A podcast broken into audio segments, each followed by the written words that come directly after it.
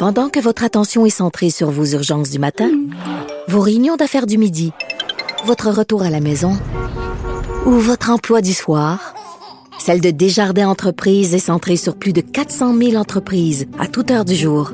Grâce à notre connaissance des secteurs d'activité et à notre accompagnement spécialisé, nous aidons les entrepreneurs à relever chaque défi pour qu'ils puissent rester centrés sur ce qui compte, le développement de leur entreprise.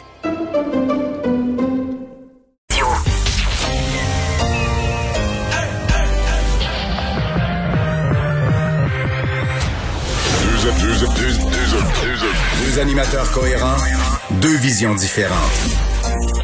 Une seule émission, pas comme les autres. Mario Dumont et Vincent Dessureau. Cube, Cube Radio. Bonjour tout le monde, bienvenue à l'émission 15h29. Euh, On a deux belles heures à partager. On va vous raconter ce qui s'est passé en actualité, ce qui se passe à l'instant même. Le lundi, c'est Alex qui est là. Bonjour Alex. Salut Mario. Et le vaccin AstraZeneca qui revient dans l'actualité euh, cet après-midi. Une annonce. En fait, on est passé, puis l'Europe avait fait la même chose. On est passé d'un extrême à l'autre. On le donnait pas aux personnes âgées. Et là, finalement, on se rend compte que s'il y a un effet thrombotique inquiétant, c'est chez le système immunitaire trop vigoureux des jeunes que ça se produit. Et particulièrement chez les femmes de moins de 55 ans. C'est pour ça que le vaccin, pour l'instant, au Québec, est suspendu l'utilisation chez les 55 ans et moins.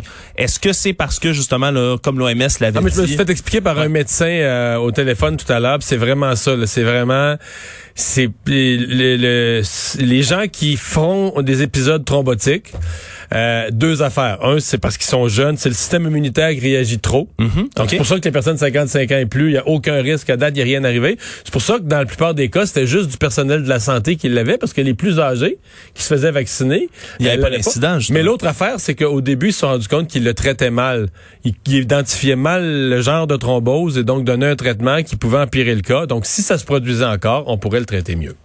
On va aller rejoindre Paul Larocque joindre Mario en direct dans son studio à Cube Radio. Salut Mario, salutations à, tes auditeurs. Bonjour. Mario, au moment où on se parle, des autorités euh, de santé euh, Canada et santé fédérale, le comité d'immunisation euh, canadien fait le point sur cette directive qui est tombée en début d'après-midi. On voit le docteur Joe en ce moment.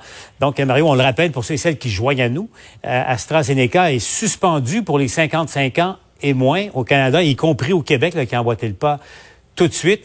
Euh, on va poursuivre pour les 55 ans et plus. Et là, Mario, si on résume, euh, il n'y a, pas eu, a pas eu de cas répertoriés au Canada de complications. C'est ce qui est arrivé est survenu en Europe, une dizaine de cas, euh, semble-t-il, en, tout et pour tout. Euh, Mario, bon, au plan scientifique, euh, on dit que c'est par prudence et on va pousser les analyses plus loin. N'empêche, c'est pas une bonne nouvelle. On s'entend hmm. là-dessus. ça vient à la fois compliquer la vaccination, mais ça vient rajouter à, la crise de confiance par rapport à, ce vaccin d'AstraZeneca. Paul, je viens de, je vais redonner mon petit cours de médecine en n'étant pas médecin parce que je viens de me le faire expliqué par un ami médecin. C'est que vraiment... Oui, vas-y.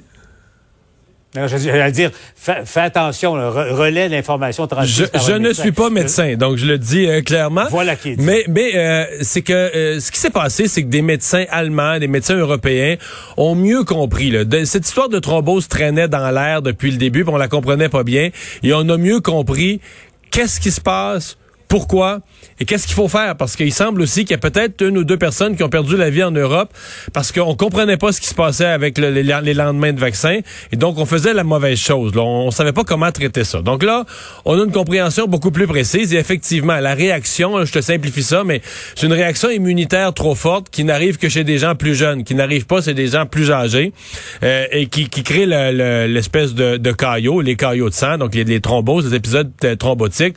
Alors d'où et au départ, dans le fond, on le donnait pas aux personnes plus âgées parce qu'on disait, bon, plus vieux égale plus fragile. C'était un raisonnement simpliste, c'était pas un raisonnement si médical.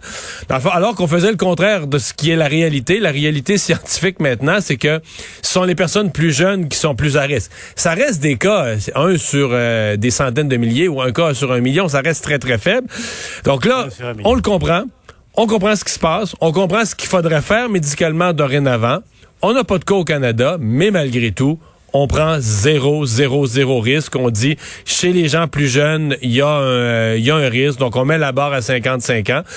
Reste que, Paul, pour l'avenir de la campagne de vaccination, ça va soulever une question quand même ici, parce que là, on arrive chez les gens plus jeunes, les grandes populations, ou pour arriver au 24 juin, par exemple, au Québec, on avait besoin de tous les vaccins, on comptait tous les vaccins.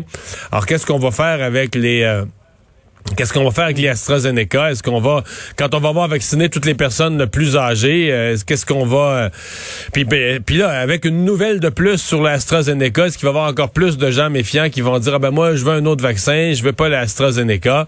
Donc, ça vient compliquer la, la campagne de vaccination quand même. Là, il faut pas le, il faut pas le nier. Quoique, il faut comprendre que il y a quelque chose quand même de rassurant. Tu dis c'est des un cas sur un million, mais malgré tout, tous les meilleurs cerveaux d'Europe sont mis sur le cas. on parlait d'une dizaine de cas en tout pour les comprendre. Qu'est-ce qui s'est passé? Qu'est-ce qui a bien pu arriver? Et là, ils semblent vraiment confiants. durant la fin de semaine, ils semblent vraiment confiants qu'ils ont mis le doigt dessus. Et c'est pour ça que nos autorités au Canada ont rapidement vu ces études européennes en fin de semaine et ont dit, ben voici comment nous on agit pour prendre, pour amener le risque le plus proche possible du risque zéro avec nos populations. Et surtout qu'on dit qu'en Europe, les, la dizaine de cas, essentiellement des femmes, hein, des, des, jeunes femmes. Euh, ça ajoute au mystère. Moi, on me dit, médecin, euh, le médecin à qui j'ai parlé me dit il voit plus l'âge que le sexe, mais effectivement, ça semble être plus. Je pense qu'il y a un homme, ça, ça semble plus être euh, être des, des femmes, mais c'est clairement, il y a clairement un facteur de d'âge et de système immunitaire. Là. Parce que faire faisons attention, c'est plus des femmes parce que on a vacciné le personnel de la santé, Paul, et beaucoup plus d'infirmières que d'infirmiers. Il y a beaucoup plus. ça peut être simplement ça peut être simplement ça, là, que chez les gens plus jeunes qui sont vaccinés, ce sont des gens du personnel de la santé, des préposés, des infirmières, où les femmes sont très majoritaires.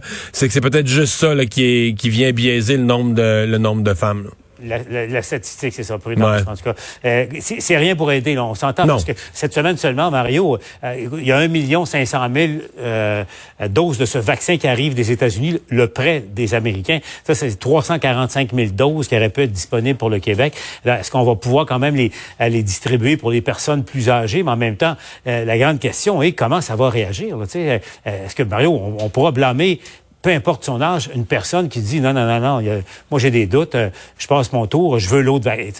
comment on va gérer euh, euh, ça? Parce que le, le, le, doute est légitime et la requête éventuellement d'avoir un autre vaccin qu'AstraZeneca, on peut pas l'écarter du revers de la main non plus. Hmm. Non, je comprends bien. Euh, est-ce qu'il faudra... Je sais que certains avaient proposé, est-ce qu'on le donnera sur une base volontaire à des gens qui trouvent que la campagne de vaccination va trop lentement et qui seraient prêts, euh, des gens par exemple dans la cinquantaine, dans la soixantaine, qui seraient prêts à accélérer leur euh, leur, leur, leur, ordre de passage en allant prendre l'AstraZeneca?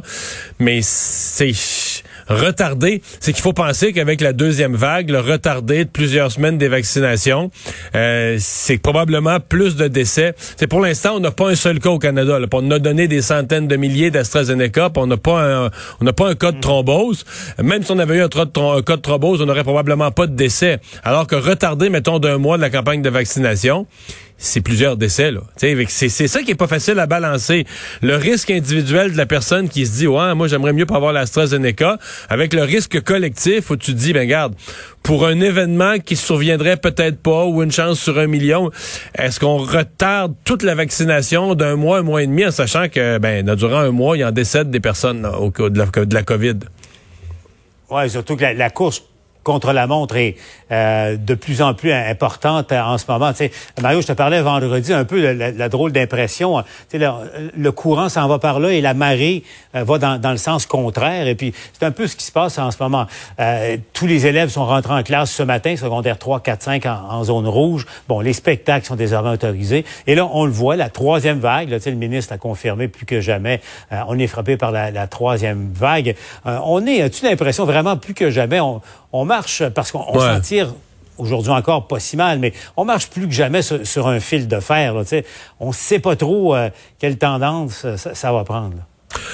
Oui, oui, absolument. Et puis, on a quand même quelques cas de plus aux soins intensifs. Il y a une madame qui m'a écrit un matin, mais là, vous trouvez toujours le pire chiffre faire peur au monde. Non, madame, pas qu'on veut faire peur au monde.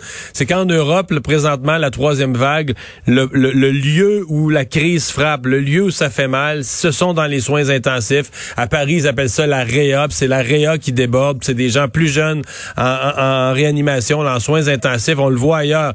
Puis c'est le même variant. Là. Fait qu'on crée un peu la même chose ici. Puis ça se produit des déjà. Donc, on surveille ça.